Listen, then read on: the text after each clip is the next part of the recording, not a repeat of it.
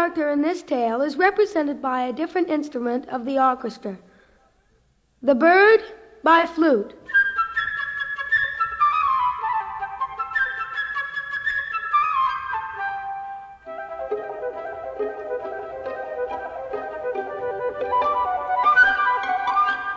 The duck by the oboe.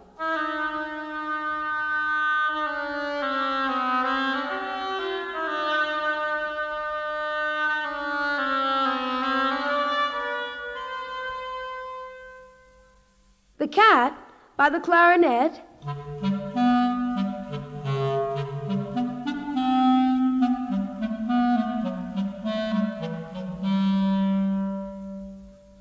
Grandfather by the bassoon.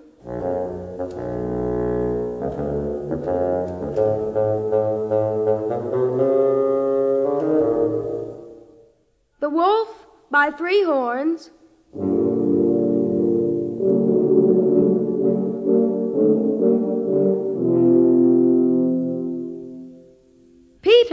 By the string quartet.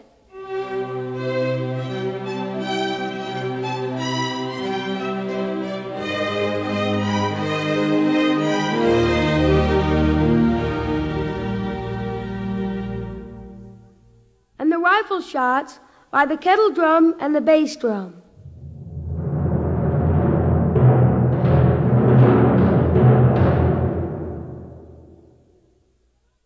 Before a performance with the orchestra, it is desirable to show these instruments to you and play the corresponding themes. Thus, you will learn to identify the special color of these instruments during the performance.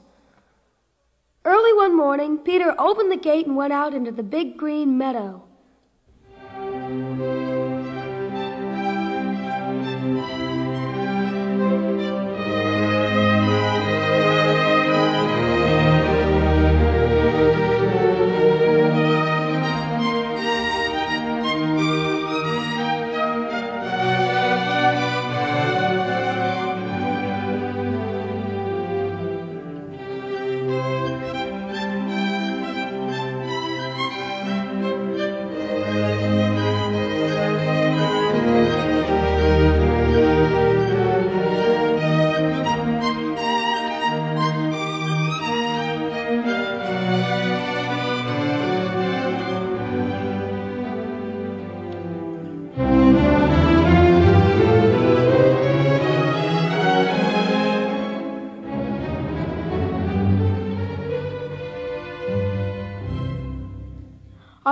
Branch of a big tree sat a little bird, Peter's friend. All is quiet, chirped the little bird gaily.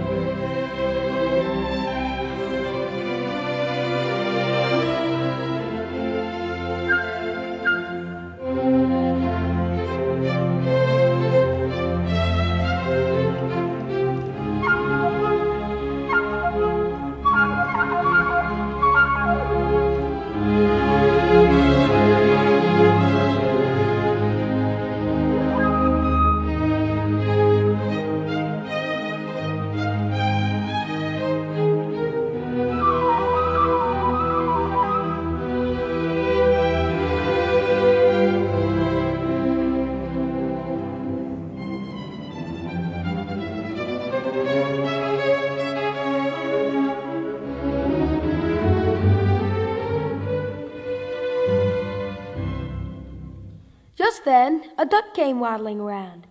She was glad that Peter had not closed the gate and decided to take a nice long swim in the deep pond in the meadow.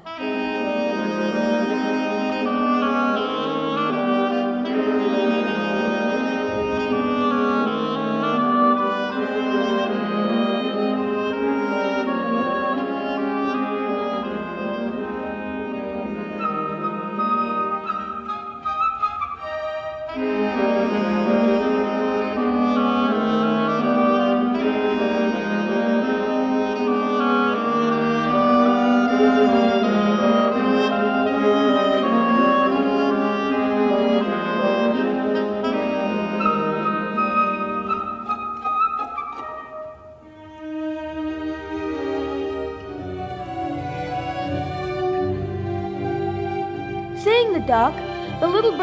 down upon the grass, settled next to her, and shrugged his shoulders.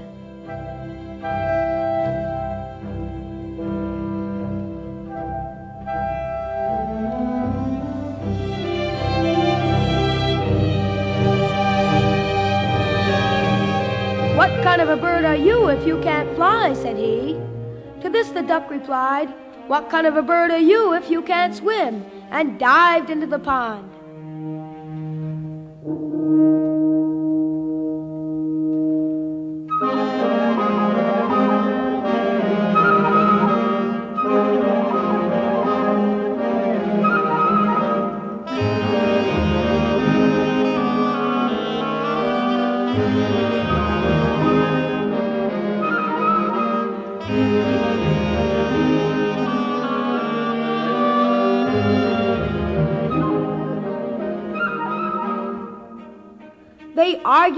argued and the duck swimming in the pond and the little bird hopping along the shore.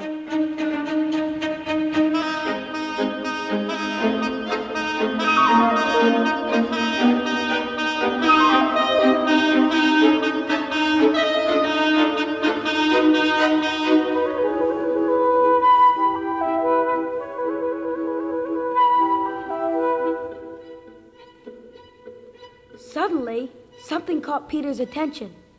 He noticed a cat crawling through the grass.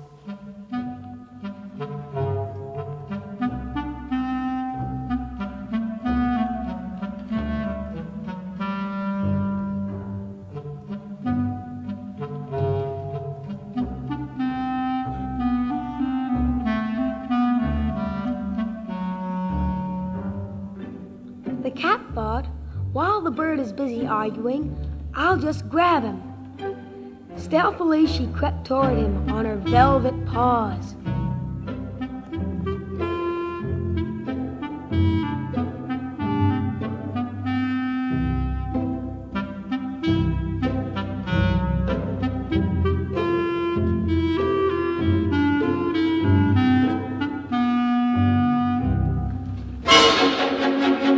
Look out! cried Peter, and the bird immediately flew up into the tree, at the cat from the middle of the pond.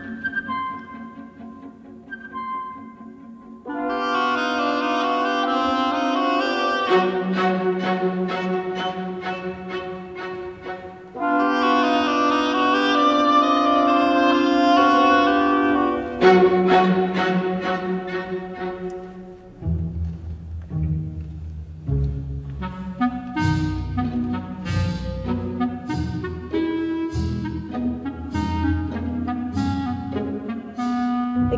walked round the tree and thought, Is it worth climbing up so high?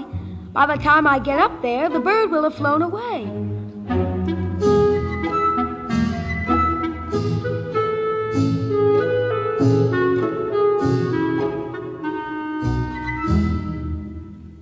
Then grandfather came out. He was angry because Peter had gone into the meadow. It is a dangerous place. What if a wolf should come out of the forest? Then what would you do? Thank you.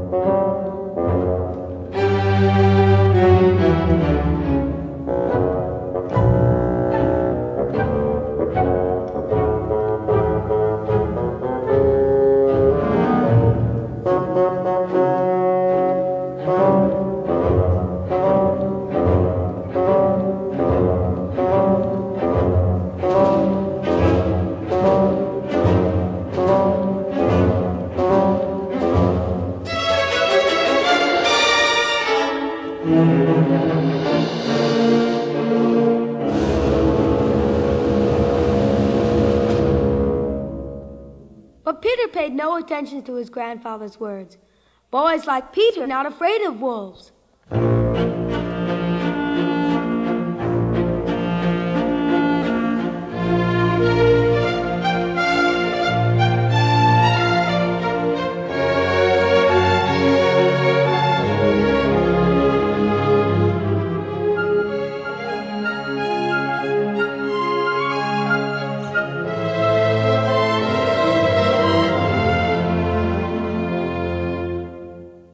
Grandfather took Peter by the hand, led him home, and locked the gate.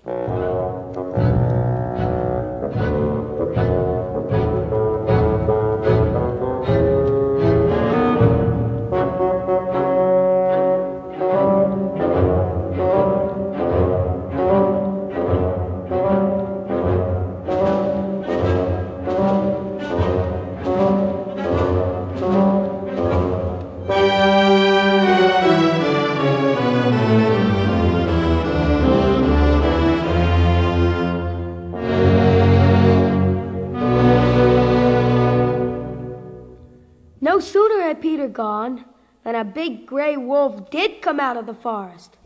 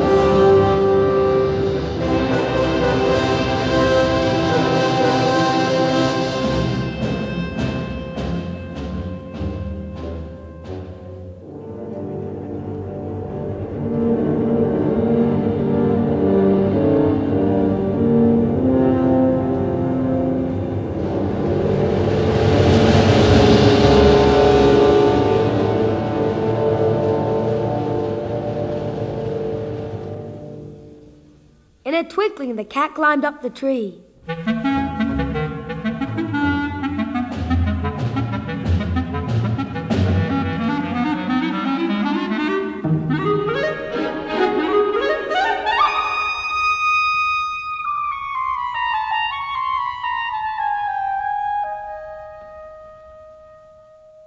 The duck quacked, and in her excitement, she jumped out of the pond.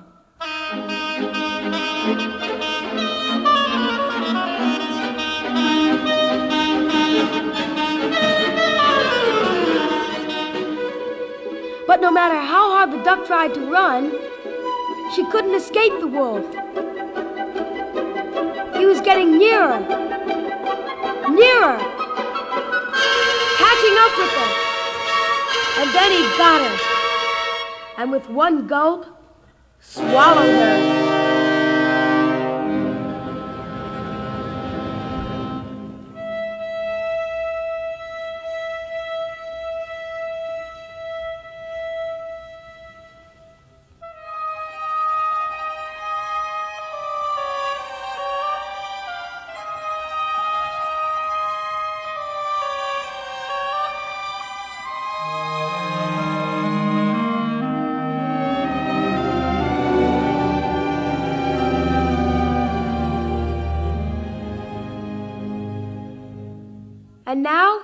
Is how things stood.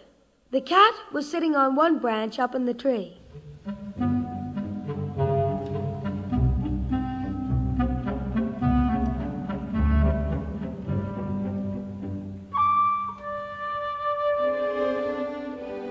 The bird on another.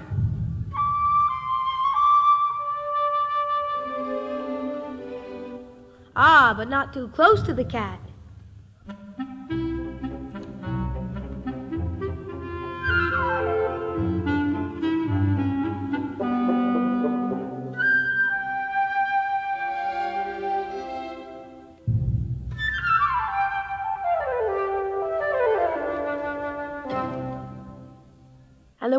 Walked round and round the tree, looking at them with greedy eyes.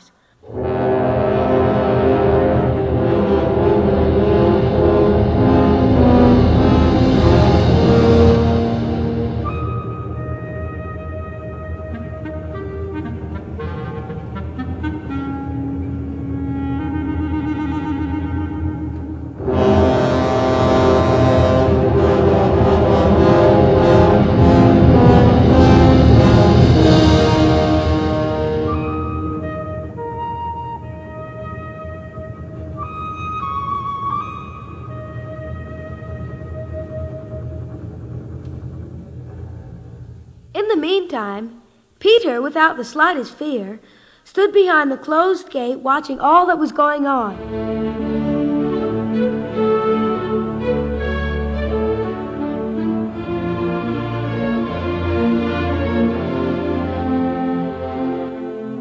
Then Peter got a bright idea. He ran into the house, got a strong rope, and climbed up the high stone wall.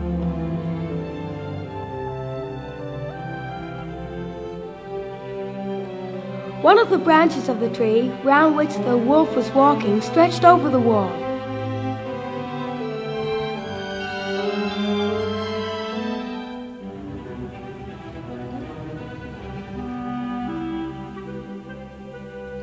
Grabbing hold of the branch,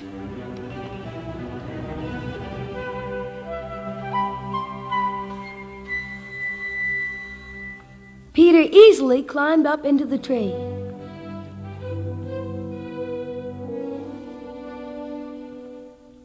Peter said to the bird, Fly down and circle around the wolf's head. Only take care that he doesn't catch you.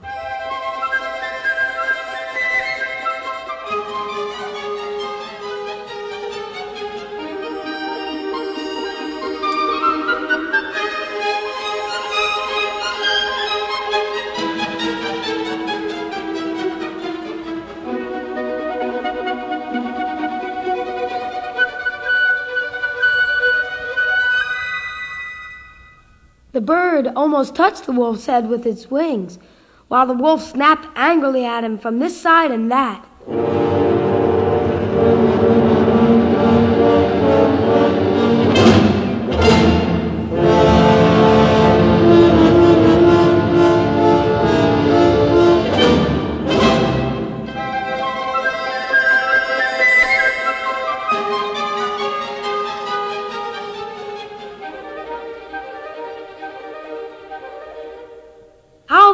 Did worry that wolf.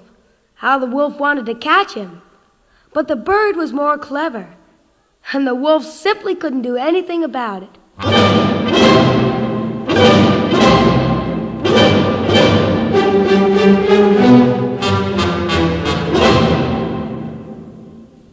Meanwhile, Peter made a lasso and carefully letting it down,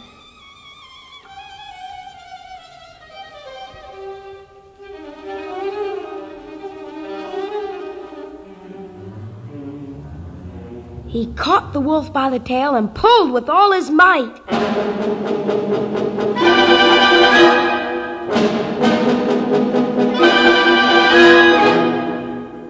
Feeling himself caught, the wolf began to jump wildly, trying to get loose.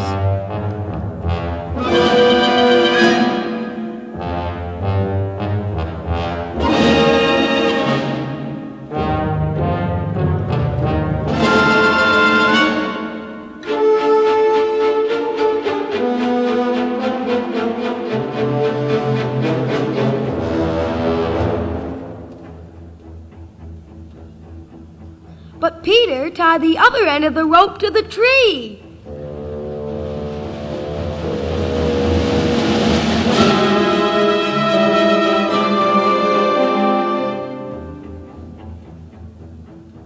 And the wolf's jumping only made the rope tighter around his tail.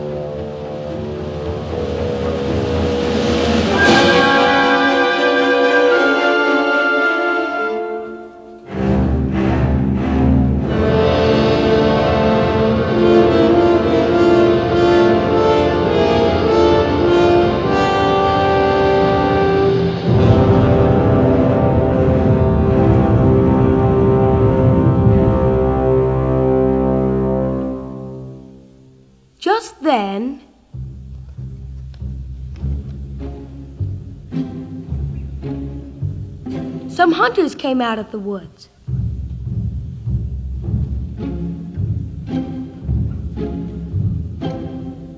Following the wolf's trail and shooting as they came.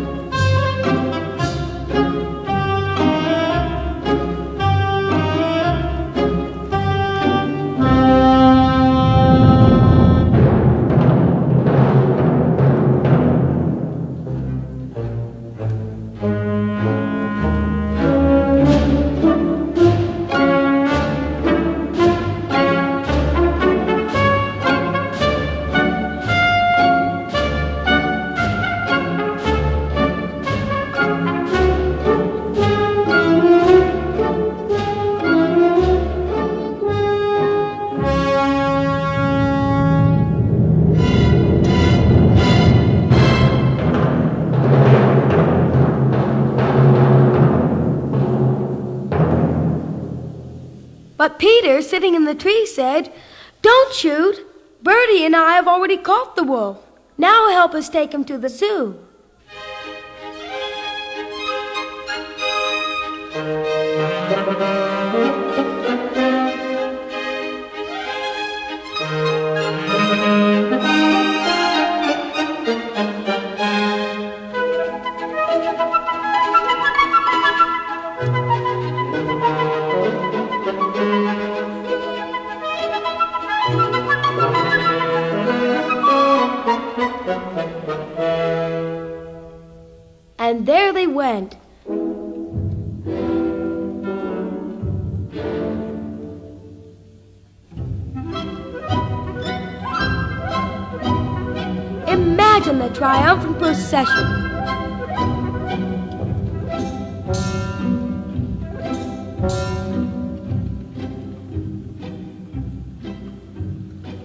Peter at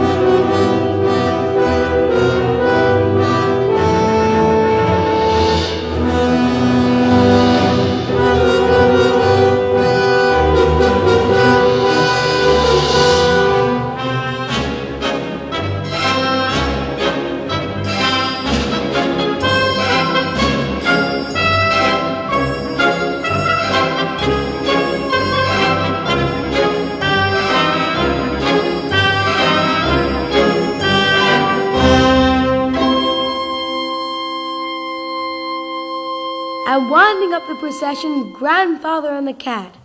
Grandfather tossed his head angrily. Well, and what if Peter hadn't caught the wolf? What then?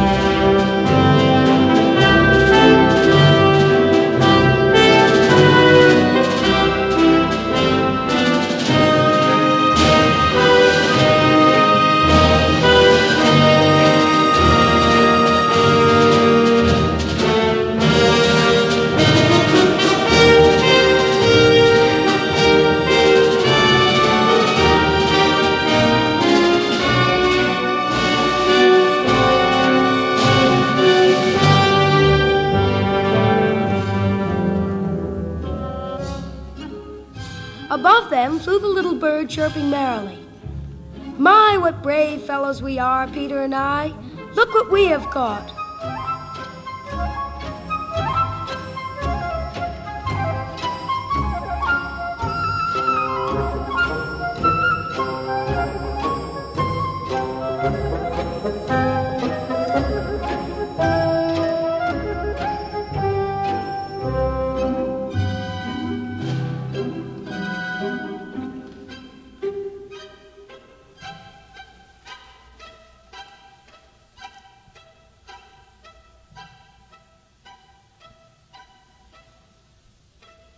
One would listen very carefully, he could hear the duck quacking inside the wolf.